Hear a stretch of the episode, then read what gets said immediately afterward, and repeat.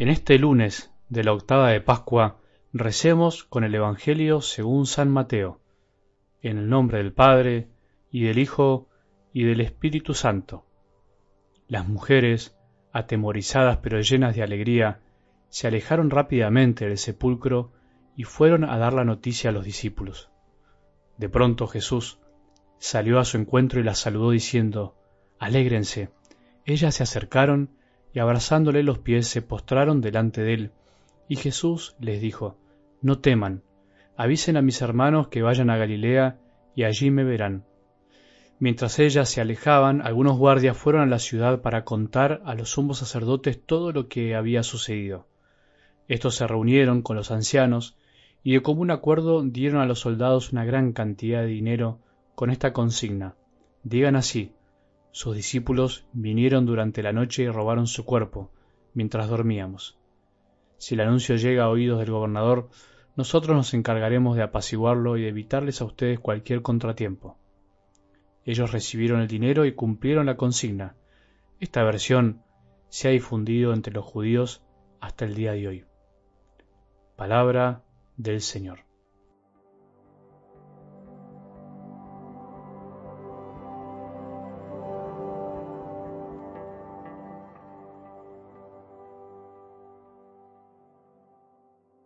Buen día, buen lunes, buen comienzo de semana.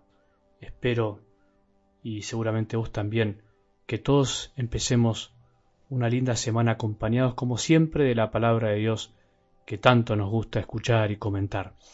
Empezamos a transitar uno de los tiempos más lindos de la Iglesia. Me refiero a las lecturas que vamos a ir escuchando en los días que siguen. Todo tiempo tiene su encanto, por supuesto, pero el tiempo pascual podríamos decir que es un tiempo especial, es tiempo de alegría, de gozo, de seguir maravillándonos. La Pascua se prolonga, la Pascua sigue, no podemos parar de vivir esta alegría. Durante cincuenta días disfrutaremos del tiempo pascual, cincuenta días dedicados a asimilar este misterio tan grande, el punto central de nuestra fe, desde donde todo parte y en donde todo confluye. A su vez, esta semana es especial hasta el domingo, que viene porque vivimos lo que en la iglesia llamamos la octava de Pascua. Es un día estirado en ocho, digamos, un día tan importante que es necesario festejarlo y revivirlo por muchos días más. Por eso, si vas a misa durante semana, volverás a escuchar el canto de la gloria, volverás a vivir cada celebración como si fuera un domingo. Y en los Evangelios escucharemos y disfrutaremos de las apariciones más importantes de Jesús resucitado a los discípulos, una más maravillosa que la otra, todo para no olvidarlo jamás. Te propongo que sabores cada evangelio en estos días y que además los acompañes con la lectura del libro de los Hechos de los Apóstoles.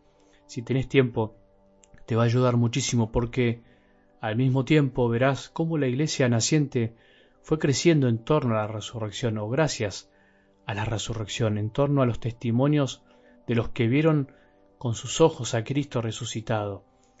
No es una linda historia para contar nada más, no es un invento de algunos locos, sino que es una realidad que cambió la historia de la humanidad. ¿Cómo es posible que once hombres temerosos y vacilantes ante la muerte del Señor se hayan transformado milagrosamente en once testigos incansables por el mundo entero? ¿Cómo es posible que mujeres simples y sencillas hayan tenido tanto coraje para salir a su mundo conocido a decir que Jesús estaba vivo, que nos habían robado el cuerpo, que estaba vivo. ¿Qué historiador puede explicar semejante cambio en la historia si no es porque hubo un acontecimiento totalmente nuevo y que no proviene de este mundo? Desde el principio, junto a la resurrección, existió también la corrupción. Desde el principio quisieron tapar el sol con una mano, la resurrección con una mentira, difundiendo una mentira.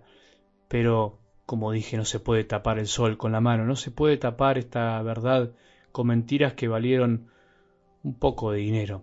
Se puede decir que Jesús no resucitó, lo que es imposible es demostrarlo. Lo mismo es al revés, se puede creer que Jesús resucitó, pero es imposible demostrarlo con el rigor de la ciencia moderna, aunque se puede demostrar con la vida, con la tuya y la mía, con la de miles de personas que no son iguales desde que Jesús se les apareció en sus vidas como a estas mujeres, atemorizadas pero finalmente llenas de alegría.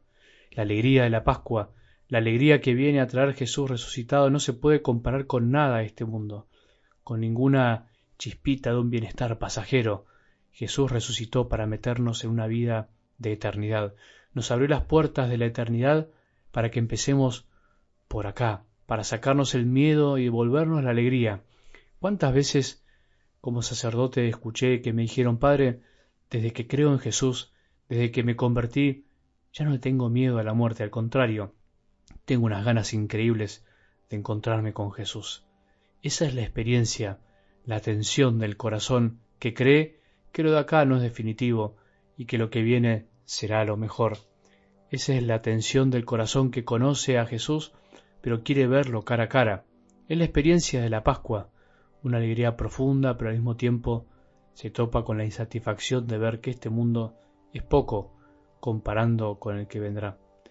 Por ahí te pasó alguna vez, por ahí todavía no te pasó. En eso estamos todos, vos y yo. Es necesario volver a vivir la Pascua, la de Jesús y la nuestra. En eso andaremos este tiempo escuchando las diferentes apariciones del resucitado que nos regalan los evangelios de cada día. Pero esas apariciones las tendremos que hacer nuestras. Todos tenemos que preguntarnos ¿dónde me encontró una vez Jesús resucitado en mi historia? ¿Te acordás cuál fue tu Galilea? ¿Dónde encuentro a Jesús hoy concretamente? ¿Cuál es nuestra Galilea, nuestro lugar de encuentro? Felices Pascuas para todos los que día a día hacemos el intento de reconocer y escuchar a Jesús vivo presente en su palabra.